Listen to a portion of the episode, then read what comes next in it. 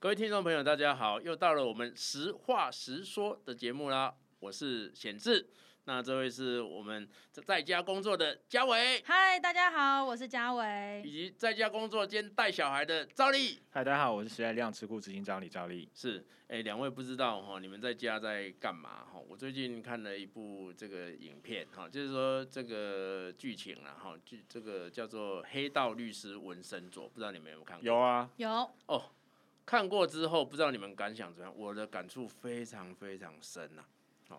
因为我看到，对，因为我看到他的这一个腹肌的时候，跟这么 这个俊俏的时的时候，我在讲法律，原来是腹肌的部分，这样子，OK，就是想当初哈，我我现在七十九公斤嘛，哈，我六十几公斤的时候，我太太也是叫我叫做文森佐律师，新新竹纹身佐这样。我以为你有腹肌可以秀出来给我们看一下吗？练正在练习中呢，好不好？现在还是一大块，在家练塔巴达这样啊，因为现在尽量把一块变成两块，嗯，然后最后才能够变成六块。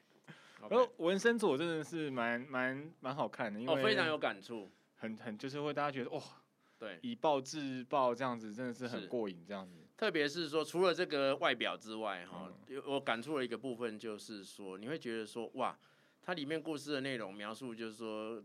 那个韩国的财团，嗯、哦，然后跟这些地检署跟这些法院，嗯、那他甚至可以控制这个地检署、控制法院的判决的方向，嗯、我觉得是非常非常有感触的。嗯，对。好像最近台湾也有相关的案子。没错，就是我们已经咨询过 N 次的翁茂钟案，哦、你可以看到这二十七本的笔记里面密密麻麻，嗯、哦，一他可以自己去瞧他自己的案件。哦，那甚至就是说，他的案件本来在有一个案件哈是炒股案嘛，哈，对，那他在这个台中高分院已经被判处八年，嗯、结果发回更审之后哦，哇，八年之后可以判四个月一颗罚金，嗯，天哪，瞬间不用关，哎，然后一颗罚金之后。台中高分检理论上他都应该要上诉嘛，哦，我问过非常多的律师哦的同业，从来没有一个律一个案件是说哈，如果你被八年改判四个月，对不对？那检察官不是被打脸吗？嗯，检察官竟然不会上诉，嗯，哇塞，这会不会太夸张了？高分院先这个创纪录的轻判，然后高分检再创纪录的不起诉，对，哇塞，那问题是这个。因为我老实讲，因为很多司法界的朋友真的对这案子很伤心的，就是说以前他很早的时候不是都被开玩笑说啊，这个法院是国民党开的，他们这种抗议嘛，说没有没有，我们现在司法都很公正，也没有什么有钱判生，没钱判死，没错。就是案子出来之后，他们变得没有办法再讲这个话，吓呆了嘛。就是欧茂忠这个富商怎么可以这样子啊？就是委员。而且我觉得很离谱的是什么？就是说这其中有一个叫做法国百利银行嘛，哦，也就是说他签了一张三亿元的这个法这个。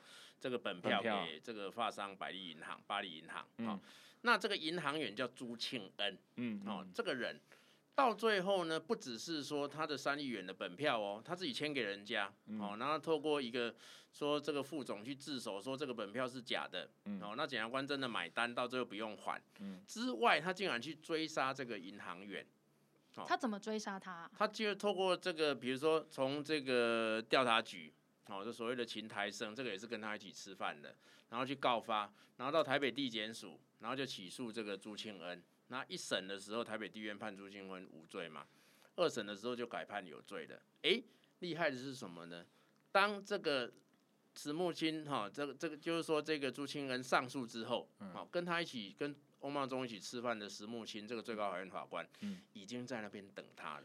嗯，这才是最恐怖的，也就是说都塞好了就对了，塞好了，好，你的案件基本上就是他来办了，所以这个富商啊，跟这个最高法院法官石木清对。一起来陷害这个朱庆恩，是因为我朱庆恩我很有感，是说他也是，我记得他两个女儿嘛，对不对？是他两个女儿，因为后来我记得这个朱庆恩好像告一告很抑郁，就先过世，到最高法院才三十七岁啊，就案子还继续打，继续追那两个小女儿。对，就是朱庆恩到最高法院的时候就郁郁而终嘛。因为这，你如果想象，如果我们是他的话，嗯，你一定非常的这个冤枉嘛。真的。所以在那个教会帮他出的那一本书里面，他提到什么是冤？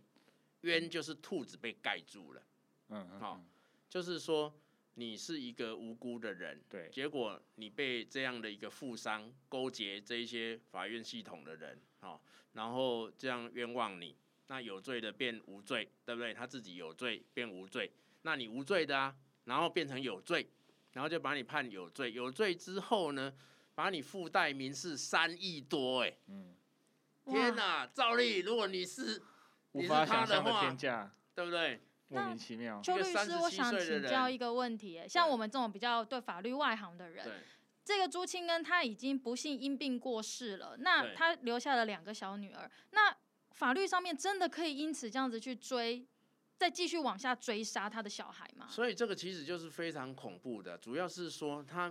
这个刑事的部分就不受理判决嘛，啊，因为人已经死了，依照刑事诉讼法的规定就是不受理判决。可是这个附带民事，重点是这个民事的部分，赔偿的部分是是，赔偿的部分。那因为他就变成他的太太，他的两个小孩，那太太有抛弃继承，两个小孩，两个女儿没有抛弃继承嘛，好，那两个女儿没有抛弃继承的时候，这个欧茂忠继续告他两个女儿，到最后还好是法院把他驳回，不然的话，这两个女儿。他是背着一个三亿多的民事诉讼，所以还好，就是后来判这个没有再跟欧茂忠这样子吃饭啊、打高尔夫球。是啊，不知道他为什么可以这样？他委员他到底是做什么？为什么这么些什么检啊、什么最高法院法官这样子都愿意买他的单？各式各式各样的神奇的帮忙神救援。所以我就是说，当看到这个黑道律师文森佐的时候，你会非常有感触嘛？嗯，因为你现在到法庭去开庭，对不对？那你坐在那里，那你看着法官，嗯，旁边的检察官。检察对面是检察官嘛，哦，然后是法官，你不知道说法官是不是跟对照，嗯，有没有什么样的关联呐？嗯，那他透过方式，比如说饮宴，哦，比如说这个送衬衫，但是比较恐怖的是说，哦，这个还邀请他入股，那这个买股票，哦，那这一些跟他在一起的这一些交往的这些最高法院的法官，也有一些也买了他的股票，那也赚到钱。好，那这中间的关系到底是什么？所以人家才一直讲说，哎、欸，那最你最高法院的调查报告应该要公开啊，应该让大家看到啊。对啊，的报告嘞，现在在是调查进度怎么样？调这个第一次的调查报告说，好，因为高检署有密件，那我去质询，我就说为什么这个还要密件？这到底有什么理由？家丑不可外扬，真的。二十七本笔记本都是密件吗？都是密件嘛。好、哦，那你因为这样而加密，好，那最后最高高检署又把它解密，对不对？嗯。解密之后三个月后又第二次的报告，就司法院的报告跟法务部的报告，他说因为这个调查的内容里面有涉及到一些侦查的案件，所以侦查不公开，所以这个调查报告也不可以公开。嗯。完全没有道理啊！哦，这个。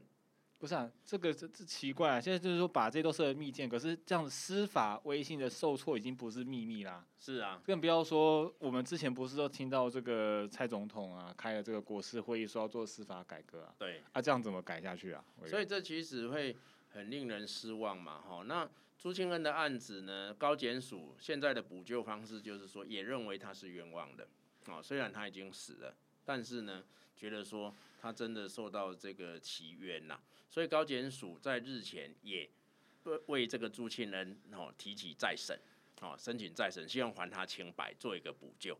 对，结果又被高等法院驳回。啊，驳回的理由是什么？驳回的理由就是认为说他是最高这个最高法院判的时候，因为他死了，所以他是一个不受理判决。那我国的制度是针对有罪判决才可以申请再审。好，那他是一个不受理判决。好，等于等于是说，这都是很技术性的这个理由。这个是逼着台湾也要有纹身左啊，这是这疯掉哎，就不了疯掉啊！要是我觉得这是要是是我，我对啊，我含冤而死。然后我女儿还被追杀，老半天什么三亿元，是搞老半天，现在终有机会一线曙光，还不可以让我平反，还是驳回啊？那当当然叫文森佐啊。那驳回之后，我问法务部长说：“那你们要怎么处理？”好，他的说法是说，驳回之后他们还会抗告嘛？嗯。那其实我觉得针对这个事情的时候，如果你认为说那不受理判决不能够作为再审的标的的话，其实有非常上诉。嗯。那他自己也说：“哎，那非常上诉也可以再研议。”总的来讲的话，难道是说啊，那高检署这边立场，难道是说，哎、欸，高高院如果把它驳回了，那我们什么事情都不做？好，那最不应该就是这个法院系统嘛，嗯，因为你二审把人家判有罪，嗯，然后这个最高法院的时候他死了，所以不受理判决，对不对？那你除了这个事情之外，你都没有任何事情可做吗？对不对？哦，像我我之前的建议就是说，那你是不是可以能够做过一个详细的调查之后，给他一个无辜证明书，证明这一个人是无无辜的？哦，这也是一个做法嘛。嗯，那这个司法院的副秘书长，我在咨询的时候，他的答复就是说，啊、呃，那委员，那、啊、因为这个。他人死了，不受理判决，不受理判决就是表示说并没有审审审判过有罪嘛，所以基于无罪推定，好，那所以基于这样的原则，我们并没有认定他有罪。所以一般人要争取这东西的时候，司法院就毛一堆啊，富商要干嘛的时候，哦，这个都是全部都开绿灯，是啊，是啊，是啊，对，那这。就是逼着大家要，当然后文森佐看到报啊，我就是看的觉得很爽。这这这会非常令人生气啊、嗯，真的非常非常令人生气。我觉得那这样子这么离谱的状况，然后这个过程中都没有人出来爆料一下，来吹吹哨一下，说哎呦这黑成这样子哦，司法界这么这么多黑幕，然后这个公司你看。显然是一也是一些经营有问题的公司，妈妈干嘛用这种各式各样的方式来套关系做什么的？说说实在的啦，哈，其实如果你真的司法院有一点诚意的话，嗯、就是把那二十七本笔记簿公开，就这么简单啊！不啊，我说我我我我有人要出来爆料，可以出来爆料吗？当然啦、啊，所以就你现在问问题是，人家之前不是在讲说那个吹哨者保护法没错啊，没错，有过吗？所以到现在这个吹哨者保护法也没办法通过嘛。对不对？啊，不是很好笑，这个不是说这非常离谱啊，这不知道在干什么、啊我。我记得应该是是几年前，二零一三、二零一四年的时候，因为有对黑心油事件嘛，对，大家觉得说哦，这个一定要来吹哨才有办法来处理，没错，哎，七年的呢，没错。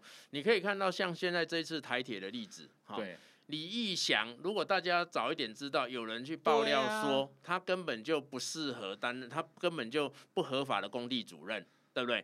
那他就不会出现在那里，他不会出现在那里，那一条吊车就不会掉到铁轨上，然后也导致说有这么多人死亡，对不对？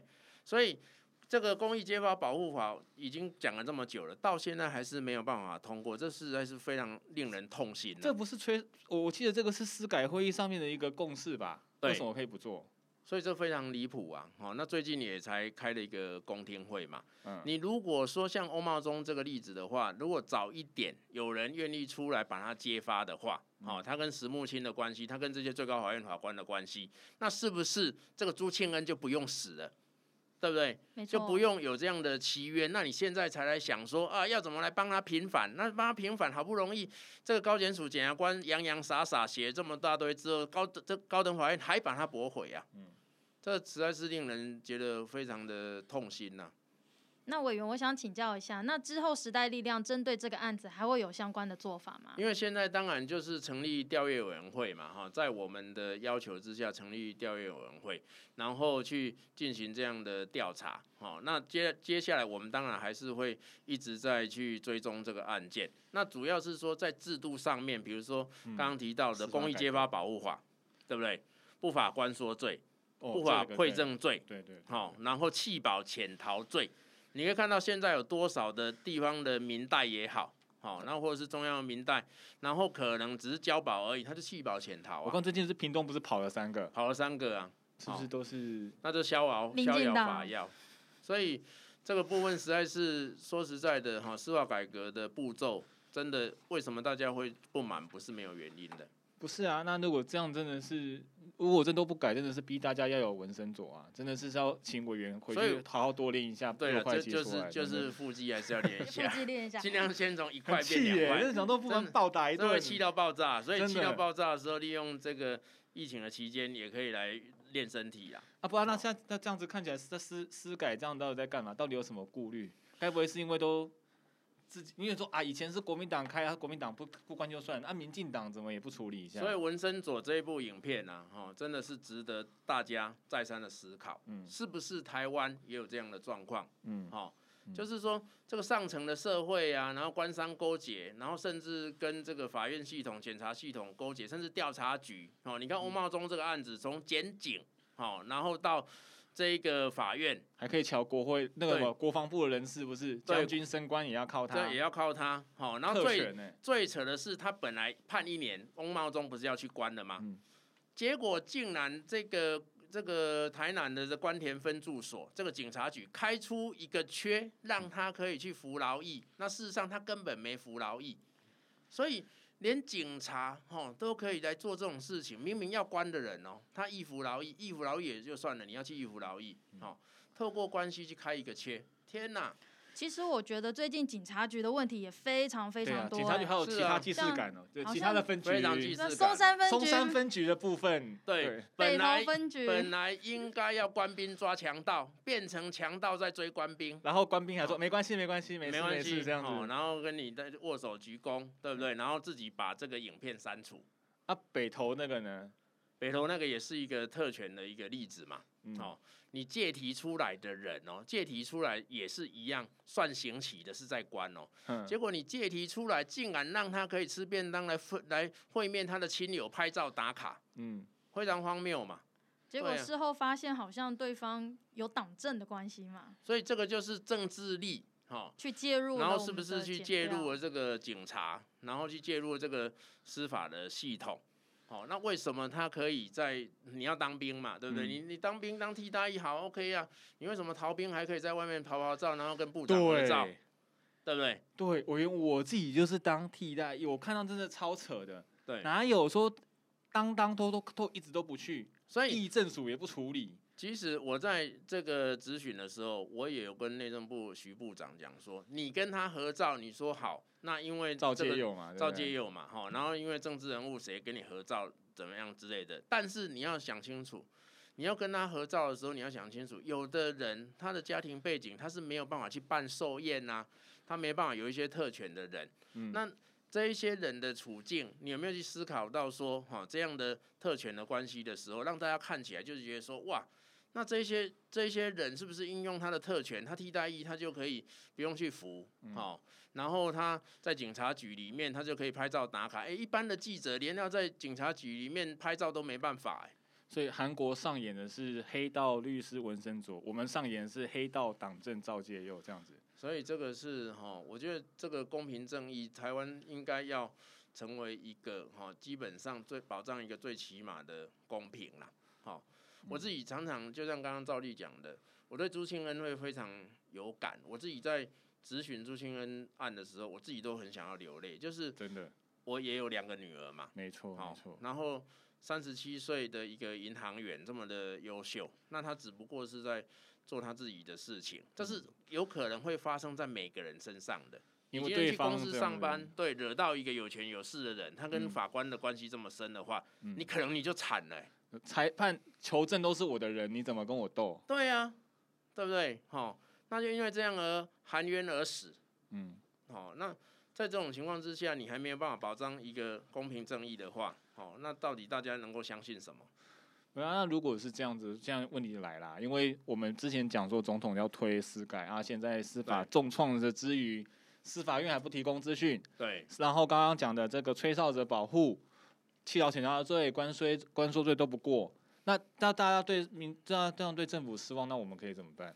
所以我觉得就这个部分哈，司法改革的力道哈，就是说应该是说大家要能够更能够关注。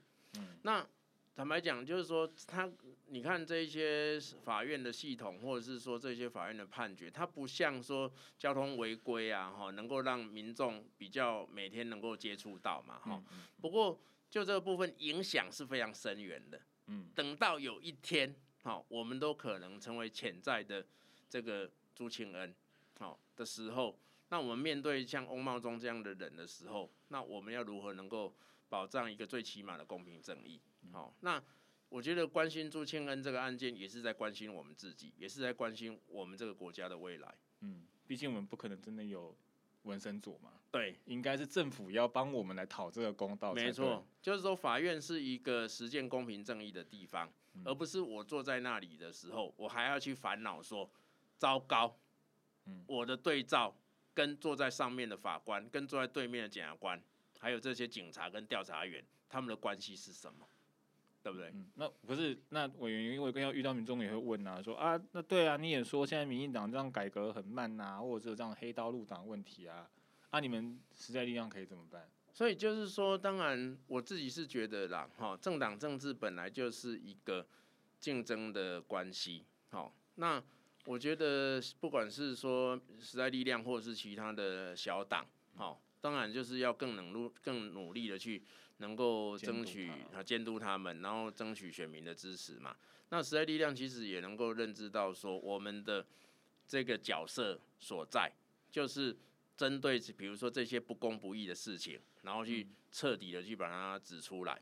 好，那有的人也会去讲说，哎，那你这样去。这个把这些不好的事情讲出来，那你会不会有扯政府后腿？对，那或者是说会有什么样的便宜了国民党？对，类似这样的中共同路人，中共同路人，哦、都听得快，耳朵快烂了。对，但是这个就是你自己的职责所在嘛。哦，因为我们是在为为了公众在做事情，这是一个公的概念。嗯，好、哦，这不是为自己呀、啊。嗯，好、哦，那每一个人，我就说每一个人都可能成为这一种。哦，被有权有势的人压迫，然后结合这个国家权力，结合这个法官，结合检察官等等压迫的一个潜在的对象嘛。嗯，哦，那为这一些无权无势者伸张他的权利，应该就是我们这种小党所应该扮演的角色。嗯，很同意。对，嘉伟在非常气愤啊，非常生气。委员，你刚刚谈了那么多，那你等一下打算要去哪里啊？我要变成纹身左，要回去练腹肌了。好，靠你了，好，就是这样，太生气了，拜拜，拜拜，拜拜。